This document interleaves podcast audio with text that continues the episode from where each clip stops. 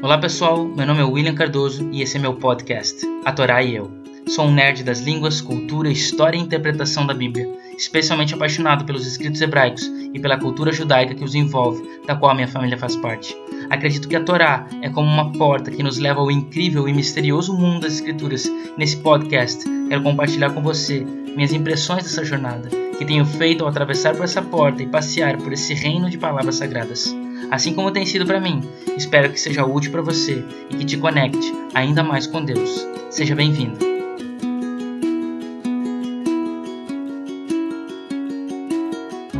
Rugat significa estatutos e a mais distintiva palavra na abertura da Paraxá. Esta é a 39 dentro do ciclo de leitura anual da Torá e a sexta no livro de Números. Ela começa em Números 19, 1 e vai até Números 22, verso 1. Gata apresenta sobre as leis de contaminação com cadáveres e a purificação com uma água preparada pelo sacrifício de uma vaca vermelha. Relata também sobre a morte dos dois irmãos de Moisés, Miriam e Arão, sobre seu fracasso nas águas de Meribá e termina com a vitória de Israel sobre três nações inimigas. A sessão de número 19, que trata sobre a vaca vermelha, é geralmente relida todo sábado após a festa de Purim, que é chamado de Shabbat Pará, o sábado da vaca. Isso porque a Torá exige que, durante a festa de Pessa, a Páscoa, todos os participantes deveriam estar ritualmente limpos e não ter nenhum contato com cadáveres. Então, essa sessão foi precisamente escolhida para lembrar esse requerimento. O mandamento da vaca vermelha é considerado um paradoxo para muitos pensadores. O próprio Talmud menciona que de todos os 613 mandamentos, este é o único que o rei Salomão não conseguiu entender. Uma vaca vermelha realmente é uma exigência enigmática. Mas por que o vermelho? E o que Marx tem a ver com isso?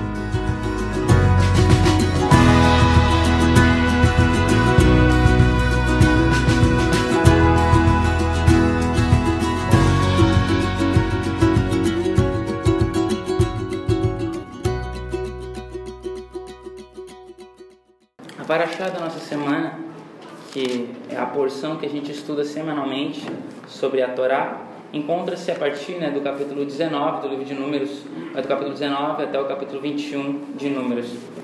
E gostaria de reler com vocês o capítulo 19, versículo 2, para que nós prestássemos atenção neste mandamento curioso que é pedido aqui. O nome dessa paraxá, a porção, chama-se Rukat, que significa estatuto, né? ou lei. Número 19, versículo 2 diz assim: Este é o estatuto da lei que o Senhor ordenou, dizendo: Dize aos filhos de Israel que te tragam, a Moisés, né, Arão, uma bezerra ruiva, sem defeito, que não tenha mancha e sobre que não subiu o jugo. Então, esta prescrição da lei, este mandamento dos 613 mandamentos, este mandamento é, que o Senhor ordenou então dizendo aos filhos de Israel que trouxessem uma novilha vermelha, né, uma, um, um novilho, uma bezerra ruiva, né, uma novilha vermelha, literalmente em hebraico. Em português aqui colocou ruivo, né?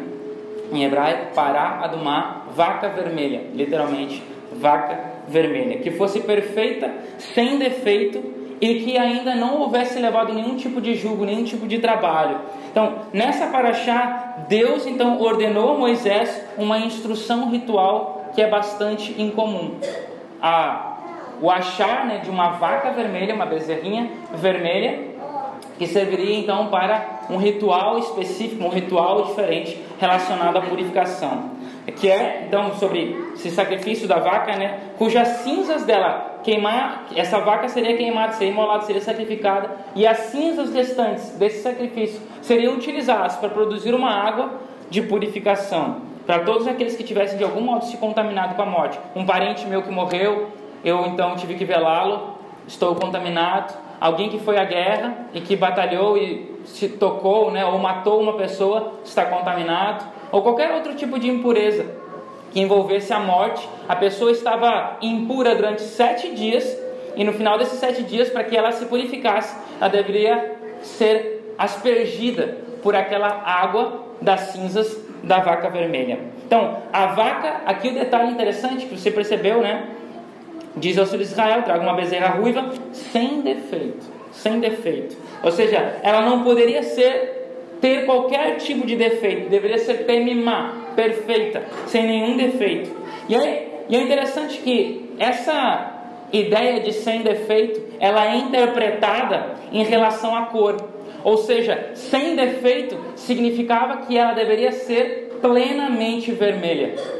Todos os seus fios deveriam ser vermelhos, né? Ou ruivos. Nenhum fio poderia ser branco, nenhum fio poderia ser marrom, nenhum fio poderia ser preto. Todos os fios do, do pelo deveriam ser vermelhos. E isso tornava então a vaca, a vaquinha, vermelha ou perfeita. Por isso, então, este mandamento e esse sacrifício da vaca vermelha é o único sacrifício da Torá em que a cor do animal é o que valida o mandamento como corretamente executado. A cor é importante para o mandamento, para o sacrifício. É o único sacrifício em que uma cor específica é exigida do animal. O animal, os outros, né, sacrifício, poderia ser todo preto, todo branco, todo marrom, de uma única cor, sem manchas e sem defeitos. Mas a cor não importava, até mesmo se fosse vermelho, se houvesse né, um vermelho. Mas a vaca não, ela tinha que ser totalmente vermelha, para que então pudesse ser feita esse sacrifício. E a pergunta que eu me fiz ao estudar essa paraxá, essa porção, foi: por que vermelho? Por que Deus escolhe uma cor e dessa cor ele escolhe o vermelho? E esse é o título que eu também pus no meu, na minha meditação aqui. Eu coloquei o título como: Por que o vermelho? Por que o vermelho? Segunda-feira de manhã, quando eu estava estudando para essa paraxá, nessa semana, estava lendo a paraxá, me ao me fazer essa pergunta, quando eu estava né, meditando na Paraxá, eu tive uma ideia sobre a reflexão que eu gostaria de fazer hoje. Estava tendo algumas ideias, então eu tive uma ideia de qual era a reflexão que eu queria fazer hoje. E eu resolvi fazer um tipo de que eu chamaria de um experimento social. E tinha então, através desse experimento, os resultados que eu obteria através desse experimento eh, social que eu, que eu fiz seria então, poderia me levar então a reflexões que eu iria retirar para que a gente pudesse meditar não apenas eu, mas todos nós aqui. Domingo, coincidentemente, no Kiddush Levaná, eu e mais dois amigos bastante é, peculiares dessa comunidade, nós viemos de camiseta vermelha. E eu então eu tirei uma foto e, e nessa foto de segunda de manhã eu tive uma ideia de uma coisa que eu gostaria de fazer para ver a reação que as pessoas têm em ver o que, que significa o vermelho, porque o vermelho, o que o vermelho pode causar em nós. Então, eu joguei isso para uma pessoa que eu sabia que ela ia jogar ao grupo, porque eu não tive coragem de jogar isso no grupo. Então, eu joguei para uma pessoa que eu sabia que ela ia jogar no grupo, ela jogou no grupo. E o detalhe é que eu peguei essa foto com essas três camisetas vermelhas, eu e mais dois com camisetas vermelhas, e modifiquei a foto colocando personagens em cima daquela camiseta vermelha. Os personagens foram Che Guevara, Marx e Lenin. Escolhi esses personagens porque esses personagens estão ligados com a cor vermelha. Eles estão conectados com a ideia do vermelho. Eles possuem algum tipo de conexão com o vermelho. Eles geram é, sentimentos e ações da parte das pessoas. E qual foi o resultado que eu obtive? Mensagens. Várias mensagens. Na segunda, que é meu de foco, recebi várias mensagens. E as mensagens foram, resumindo, né? É, entre aspas, né, citação das pessoas: decepção. Por quê? Brincadeira de mau gosto. Isso é verdade? Tristeza. Pesado. KKKKK. Foram várias mensagens. E a pergunta é: por que, que o vermelho nos ofende? Por que o vermelho? O que há no vermelho? Quem sabe se eu colocasse uma foto, né, vermelho, colocasse em cima a figura do Bolsonaro, o que será que as pessoas me responderiam? Vendo a figura do Bolsonaro em relação à, à cor vermelha, será que modificaria alguma coisa? Será que produziria alguma reação ou não produziria nada? Foi imediatamente o que eu pensei.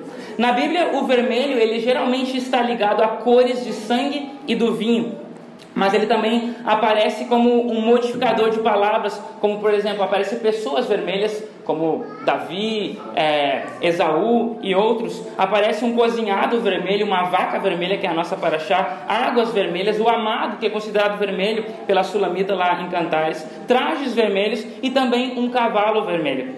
Assim então associado essas palavras a, a, a, ideias, todas elas estão associadas, quando se coloca esse adjetivo vermelho, estão associadas a ideias de atos de injustiça, pecado e morte, e ao contrário também, vida. O vermelho, associado com essas palavras, está ligado à ideia de pecado, injustiça, morte e o contrário de tudo isso, que é vida também. Ele pode ser uma coisa, mas ele também pode significar o seu oposto. Em outras palavras, o vermelho é identificado na Bíblia com ideias do mal, mas também é identificado com ideias do bem.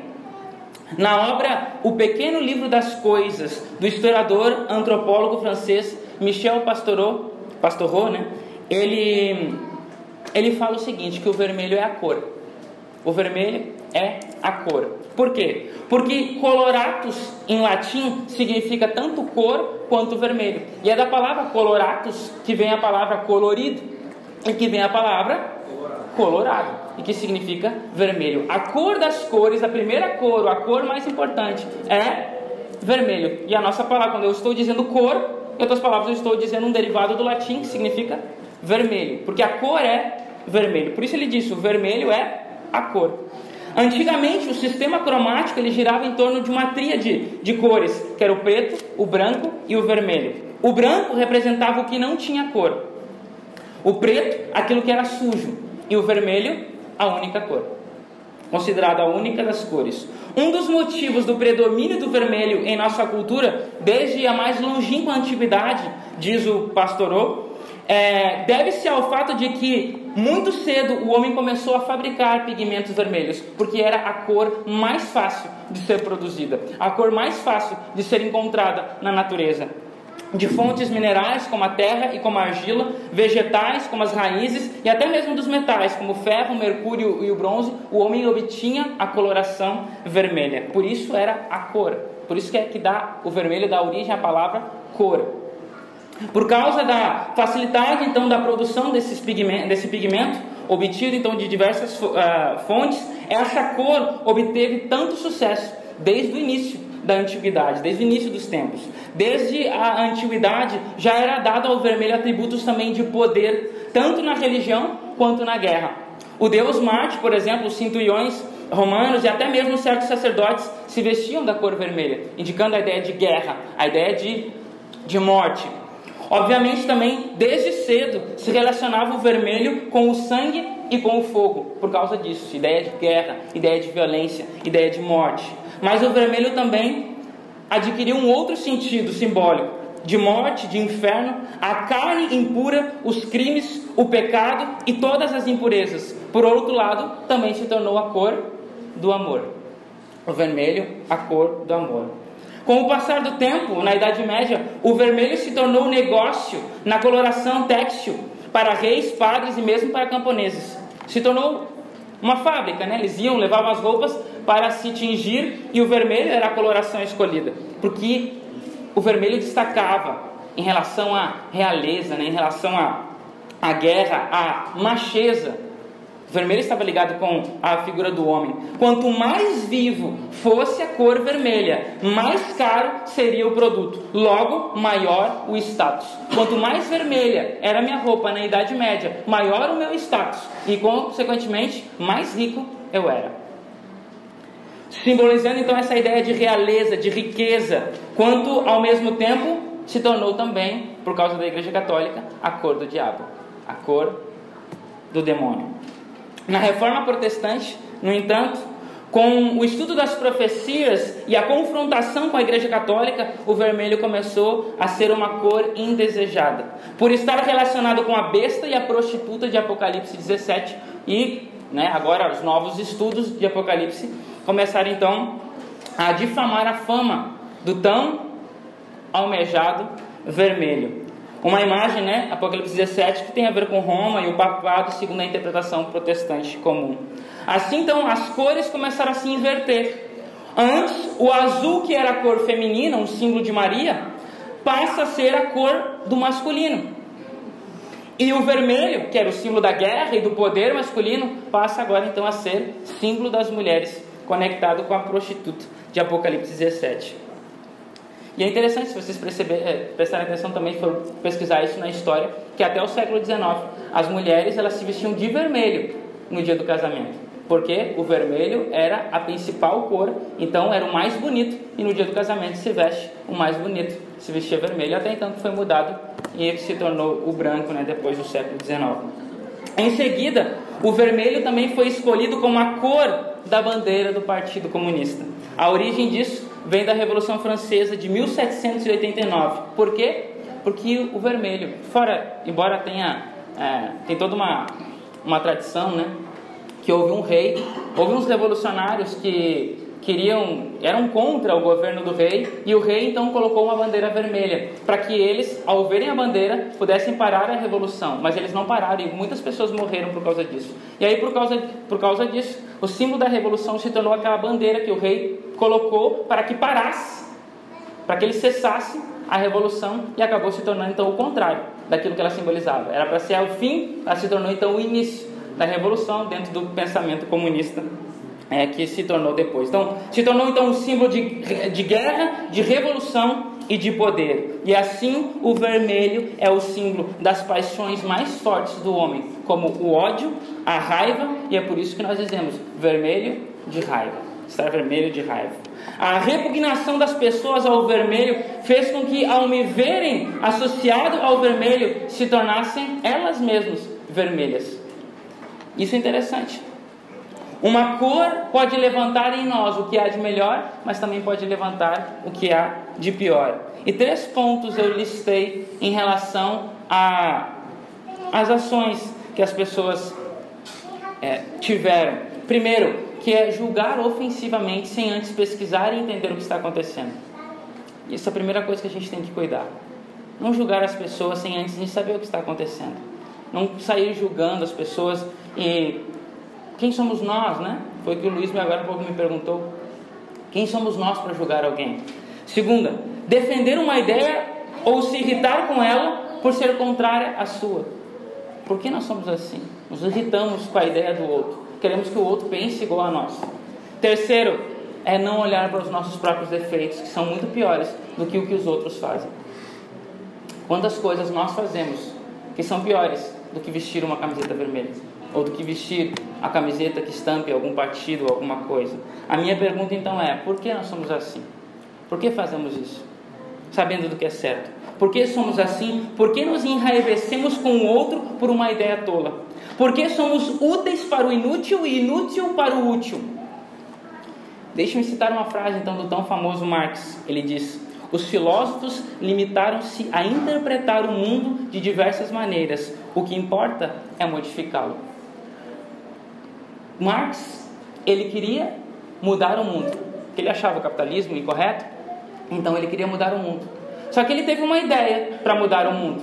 Mas ele não se contentou em simplesmente escrever a ideia. Ele pensou: eu não vou escrever, mas eu também vou aplicá-la, vou praticá-la. E de fato, ele mudou o mundo. Quando eu nasci em 1985, havia 4,8 bilhões de habitantes no mundo. Hoje, 2018, há 7,2 bilhões. O mais curioso é que 2 bilhões de pessoas que vivem hoje no mundo vivem em regimes marxistas, sem contar os outros milhões que, que é, é, são simpatizantes dessa ideia, mas não vivem em regimes marxistas. Marx ele não ficou contente em observar a dinâmica da história como ele entendia, segundo o curso natural dos conflitos econômicos que há. Para ele a mudança era necessária e poderia ser antecipada através da voz e ação racional de homens corajosos para se revoltarem contra o sistema. E ele sozinho, sozinho, seguiu, conseguiu, né? E tem conseguido influenciar o mundo e dividi-lo até os dias de hoje, sendo que 2 bilhões, esses 7,2 bilhões, são marxistas. O seu nome ou sua foto gera paixão e ódio nos dias de hoje. E eu me pergunto é, o que nós estamos fazendo? E nós? com a nossa missão, com a nossa missão, com a nossa verdade? O que nós estamos fazendo? Pois eu digo o que nós estamos fazendo. Nós estamos em casa, no WhatsApp, preocupados se o pastor da igreja é comunista ou se vai, ele vai votar no Bolsonaro. Nos ignoramos, nós ignoramos os nossos próprios problemas psicológicos, de pornografia, fornicação, adultério, alcoolismo, relacionamento familiar, comportamento dos filhos, que são os problemas dessa instituição aqui. Ao invés de eu estar preocupado com a mensagem do amor que o Messias nos deixou, e eu estar preocupado em ajudar os outros, em ajudar a, curar os problemas da minha comunidade, eu estou preocupado com futilidades desse mundo. Ao invés de nós estarmos preocupados com os problemas de ajudar uns aos outros, estamos nós preocupados com o que não merece a nossa preocupação. Ao invés de eu lutar por Yeshua ou lutar contra Satã, eu estou obcecado por Marx, ou por Bolsonaro ou qualquer outro imbecil que há no nosso mundo. Pare um pouco, reflita no que você está pensando no que você está fazendo e por onde você está seguindo. Antes de tirar a trave do olho do outro, tire primeiro a sua trave. Para Deus tem mais relevância o que você faz do que o que você pensa que o, do que o outro está fazendo. Antes de ficar vermelho de raiva, torna-te vermelho do sangue do Messias para aprender a amar as pessoas e não a odiá-las, e não a repugná-las, e não a excluí-las. Marx teve sucesso porque ele não saiu ele não ficou nas palavras, ele saiu. Se nós queremos ter sucesso, nós precisamos pelo menos isso imitá-lo, que é sair, porque ele está influenciando o mundo. E nós, estamos influenciando ou nós estamos parando de influenciar? Se uma pessoa como eu e você, sozinha, conseguiu conquistar grande parte do mundo, lutando por um ideal utópico, por que, que nós estamos perdendo tempo lutando por outras ideias utópicas que não são nossas? Sendo que a nossa ideia, que é a verdade, que é a missão que o Messias nos deu, nós estamos parados, porque nós estamos preocupados com outras coisas. A nossa mensagem é vermelha. Só que ela é vermelha de amor e de vida. Mas nós temos escolhido uma outra mensagem vermelha, de ódio e de revolução.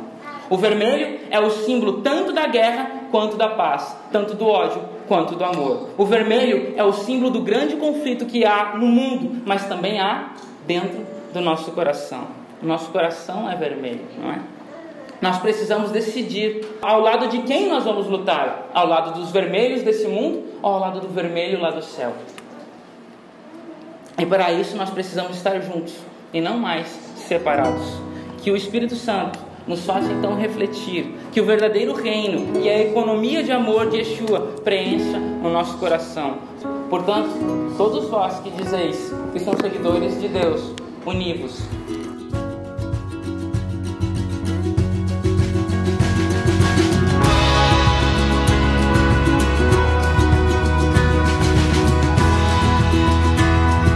Obrigado por escutar a Torá Fique ligado nas próximas postagens e até mais.